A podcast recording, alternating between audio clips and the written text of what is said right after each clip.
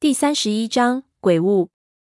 在这狭窄黑暗的空间里，一只棺椁边上，突然从对讲机里传来类似鬼魅一样的呼号声，既像有人在哭泣，又像有人在发抖着念着什么东西，让我着实吓了一跳。我赶紧将声音关小，拍了拍看看是怎么一回事。这是 Moro 生产的军用对讲机，使用塑胶外壳，非常适合在恶劣条件下使用。照道理不会这么容易出故障。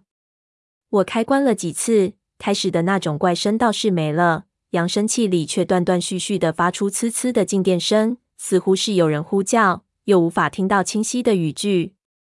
我连喊了几声也不见好转，调动频率也没有作用。我摆弄过这些电子东西，知道这种动静并不是物理上的故障，而是电波干扰，产生的原因很多。待到太阳黑子爆发，小到家用电器运转，都会产生相同的效果。我们现在身处地下，给太阳黑子影响到的机会不大。这种深山老林里的溶洞里，也不会有什么家用电器。这种干扰到底是哪里来的？我将对讲机四处移动，寻找干扰的源头。很快，我便发现，只要将它靠近巨大的棺椁，嘈杂声就会严重；如果离得远一点，嘈杂声就会减轻，非常奇怪。难道干扰源竟然在棺椁里面？我将对讲机小心翼翼地伸进果盖和果身的缝隙，刹那间，那种嘈杂声音突然爆发到了离奇的响度，就好像有人突然间惨叫了起来一样，吓得我手一松，几乎把对讲机掉进棺椁里。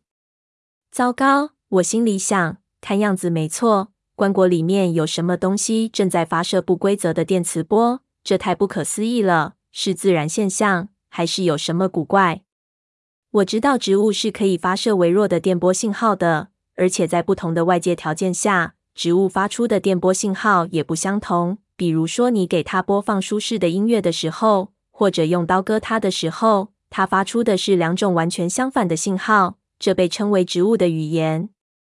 可是这些信号都是极其微弱的，就算你用专门的仪器都不一定能探测到，不用说给普通的对讲机接收了。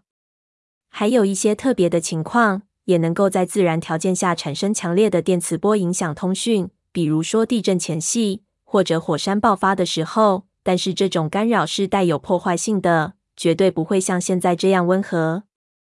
我看着这巨大的棺椁，想到了一个不太可能的可能。就是在大规模的屠杀或者大型的土葬墓地附近，经常会有奇怪的电磁波干扰，持续不断。一说那是尸体腐烂发出的能量产生的，一说那是大量鬼魂发出的信息。这强烈的电磁波会不会是棺椁中的尸体发出的呢？这里的光线极其晦暗，老榕树苍白的根部在探灯的照射下，看上去就像一根一根畸形的蛇骨。加上这让人发麻的嘈杂声。就像有什么东西正在棺椁的内部狂叫着催促我进去，我感到出了一身鸡皮疙瘩，无比的烦杂，赶紧将对讲机拿出来关掉。四周安静了下来，我一下子感觉到头晕，大概是这里潮湿的空气和古怪的味道让我开始缺氧。看着周围的环境，心里感觉到一阵发寒，这是我一路上都没有感觉到过的。王老板一直在外面大叫。想必是听不到我的回答，正急得直跳。他的喊声经过树根里三层外三层的过滤，到我这里已经变得十分微弱，就像人在十几层被子里面听外面的人说话，很难听得清晰。刚才我还考虑着把王老板骗过来，在这里制服他，现在却已经改变了主意，想着是否还是暂时先退出去好。这地方邪得慌，待得久了真让人全身不舒服。这主要还是一个人的原因。如果有两个或三个人在我身边，应该能镇定很多。考虑再三，犹豫不决的老毛病又犯了，就是拿不定主意。外面的王老板叫了一会儿，也就不叫了。我听到他在外面大声地骂了几句，就静了下来。大概也不知道怎么办好，亮他的脾气，应该不敢钻进来查看。他们这种跑江湖的人。虽然在社会上万般的强横，但是在这种诡异的地方，又听到有棺材，还是有着本能的畏惧。棺材代表着钱和权力不能控制的死亡，是非人力所能撼动的权威。这一点到逗的人反而很难体会。正出神的想着，忽然我又听到了那磨牙一般的嘚嘚嘚的声音，不知道从什么地方响了起来，比刚才在外面的时候要清晰得多。现在听得真切，这种声音像是有人穿着木屐走在石头地板上的脚步声，但是这声音没有起伏，不像是在来回走动，倒像是在不停地跳。声音非常有规律，一下一下的，在这寂静的环境里。分外让人觉得心惊肉跳。我刚刚已经给吓了一跳，现在听起来简直像催命符一样，我的心脏也跟着这个节奏颤抖进来。一时间，我感觉到有点奇怪，我怎么会这么害怕？我应该已经克服这种恐惧了。我镇定了一下，拿下了我的防毒面具，闻了闻四周真实的味道。一般来说，防毒面具能将一些对人体有害的异味清除掉。所以戴着防毒面具，闻到的味道是加工过的。有时候一些有毒物的标志性气味会给过滤掉，但是在特殊情况下，有毒物却还是能够穿过面具，反而会造成中毒。四周的味道对鼻黏膜非常的刺激，我刚吸了一口就打了个喷嚏，浑身冒冷汗，赶紧又把面具戴上。我听了一会儿，声音并不是来自其他地方，按照方位来看。好像是从石头棺椁的内部传出来的。我开始冒汗，一手拔出了长柄猎刀，匍匐着向那缝隙靠近，想听个清楚。可是自己的心跳反而越来越响。等爬到那棺椁的缝隙边上的时候，心跳的简直就要从我的嗓子里跳出来了。我知道自己是给这里的环境感染了。有一段时间，我以为自己已经克服了这毛病，现在看来还没有。想象力丰富是做这一行的大忌。我一边提醒自己，一边凝神静气，脑子里想象着四周的光线明亮起来，并没有这么黑暗。又深呼吸了几口，总算压下了躁动的心脏。我叹了口气，转过耳朵，想好好分辨这到底是什么声音。可就在这个时候，那声音突然停止了，一下子就是鬼一样的寂静。我被这突然的变化吓得浑身一紧，同时，我忽然感觉到，好像有一只什么东西突然搭到了我的肩膀上。我头皮一炸，眼前几乎一黑，人疯了一样的回手就是一刀，一下子探灯就撞到了一根树根上，立即熄灭，四周变得一团漆黑。紧接着，我的手被什么给缠住，拼命向后扭曲，我吓得完全失去了思考能力，号叫了一声，用尽了全身力气想翻过身来，一挣扎。身子下面的一根还未完全角质化的树根咔嚓一下，我整个人一沉，和我身后的东西一起掉进了一个浅坑里。我掉下去的同时，忽然听到有人骂了一声：“你个衰鬼！”然后手电就亮了。王老板一边紧紧压着我，一边用手电照着我的眼睛，照得几乎要瞎了。我刚想用手去遮，突然就给他甩了一个巴掌，完全没有留力，我鼻子马上就是一凉。开始流鼻血。他打完我之后，又狠狠骂了我几声，说道：“你个不接仔，给你脸你不要脸，跟我肥佬玩花样，你去死吧！”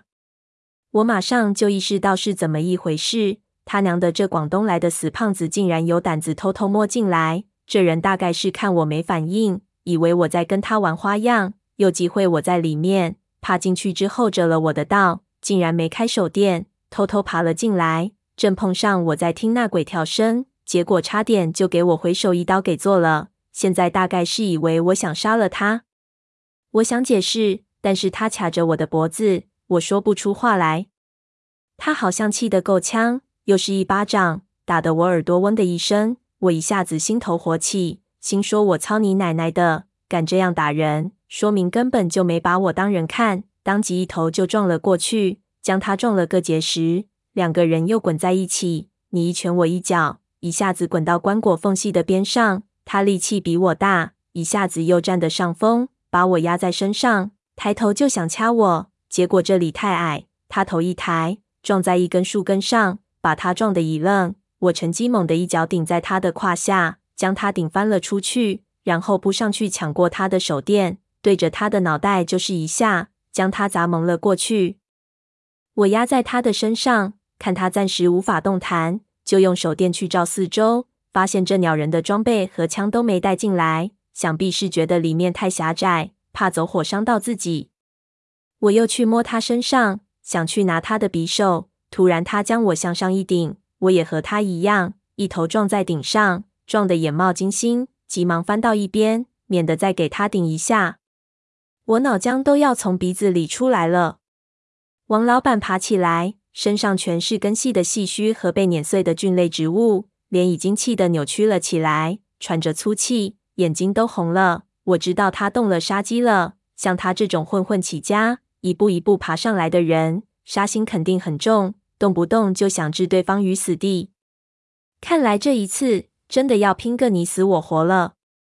王老板顺了顺气，从皮带中拔出匕首，反手握住。气势汹汹地向我逼近过来，我的短柄猎刀比他那把匕首短了整整一半，就算能捅到他，也伤不到要害。此时只好拿手电做武器，追着他的眼睛照。不过这死胖子非常凶悍，根本不来看我，一边转头避过强光，一边就闪电一样冲了过来，一刀就划向我的脖子。我矮头躲过，左手抓住他的手，右手突然熄灭了手电。